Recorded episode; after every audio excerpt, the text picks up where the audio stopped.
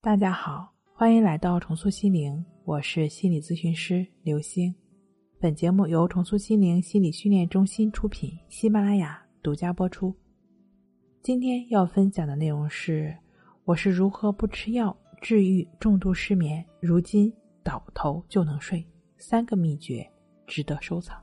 今天呢，分享的是一则失眠自愈者的经历。我失眠到。见到床就想吐，医生说是植物性神经紊乱，重度失眠。我因为体检担心身体出毛病，那天晚上就失眠了。白天担心晚上睡不好会得大病，每一次一闭眼心就犯紧就焦虑，慢慢开始对睡觉有恐惧，一想到睡觉的事儿就想哭，脑袋像是绷着一根弦儿，时刻警惕着什么。我也尝试着让自己平静下来，但越是想平静吧，内心越是跟你对着干。又困又累，就是睡不着，到最后都不知道是害怕失眠还是怕睡觉。我曾经尝试过以下的四种方式：第一个，吃药。睡眠门诊的专家看了好几次，每次都是拿不同的药。有的呢是助眠效果没见着，副作用不小，推荐等级三颗星。第二个香薰，这是朋友推荐的，他说他的失眠就是香薰好的。拿到那天呢，我太忙了就忘记点。神奇的是，拿到的那天晚上竟然安安稳稳的睡着了。可是后面就没这么幸运了。但也就从这件事上，我认定了心理作用的。重要性，推荐等级两颗星。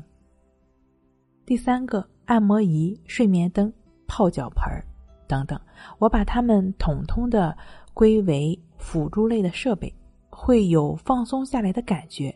至少对我来讲，助眠和治失眠的效果几乎没看到，推荐等级一颗星。第四，自我暗示，《肖申克的救赎》主人公用二十七年逃出监狱。让我更清晰的感受到信念的重要性。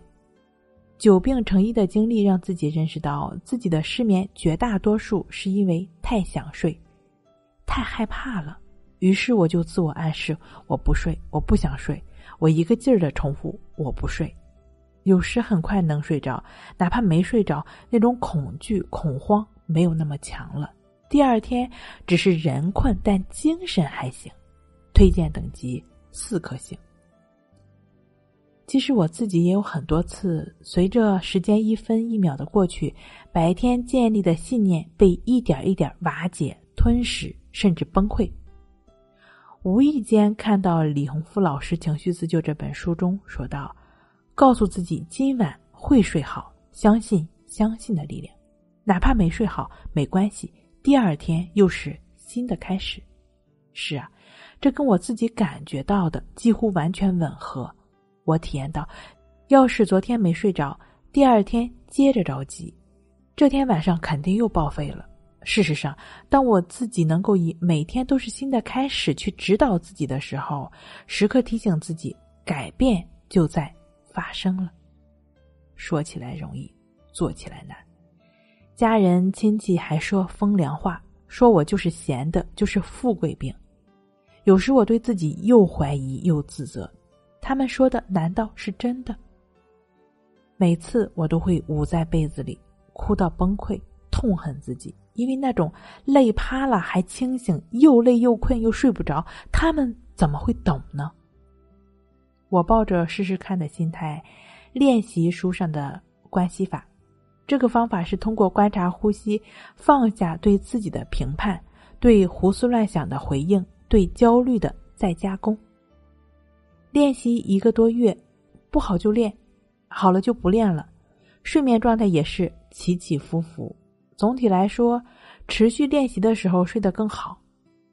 我看到书上别人的分享，说是只有在不好的时候练习，就是强烈的目的心是在助长焦虑和拖延失眠。我开始每天按照书上的要求，每次三十分钟静坐，每天两次，练习不到三个月，基本上每周五天能睡得不错。从我的失眠经历中，我总结了以下的三点：第一，做整理。在我疗愈期间，这一点非常的关键。苦于睡不太好，做不到高强度的运动，但是又不能让自己陷入到胡思乱想的想法，也顺便冲淡一下别人的闲言碎语。我给自己定了规矩，就是做整理，整理衣柜，整理厨房、厨具、储备的食物，还有卧室、书架。其实啊，整理的是生活，梳理的是内心。第二个，听课，任何一个你习惯用的 app。听人文，听历史，听哲学，听口语，越是反复听，越容易被催眠。有一点值得注意：听的时候尽可能跟着老师的节奏走，不产生额外的思考和判断。要做的就是一件事儿：听。第三，对我帮助最大的，每次游离在崩溃边缘还能帮我一把的方法，就是关系法。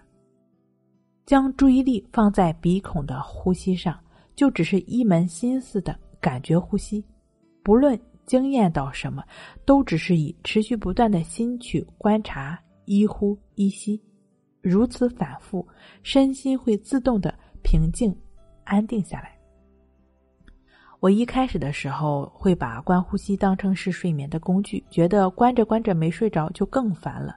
然后仔细的再去看情绪自救书上，发现书上说这是焦虑的表现，也详细的说了如何去应对。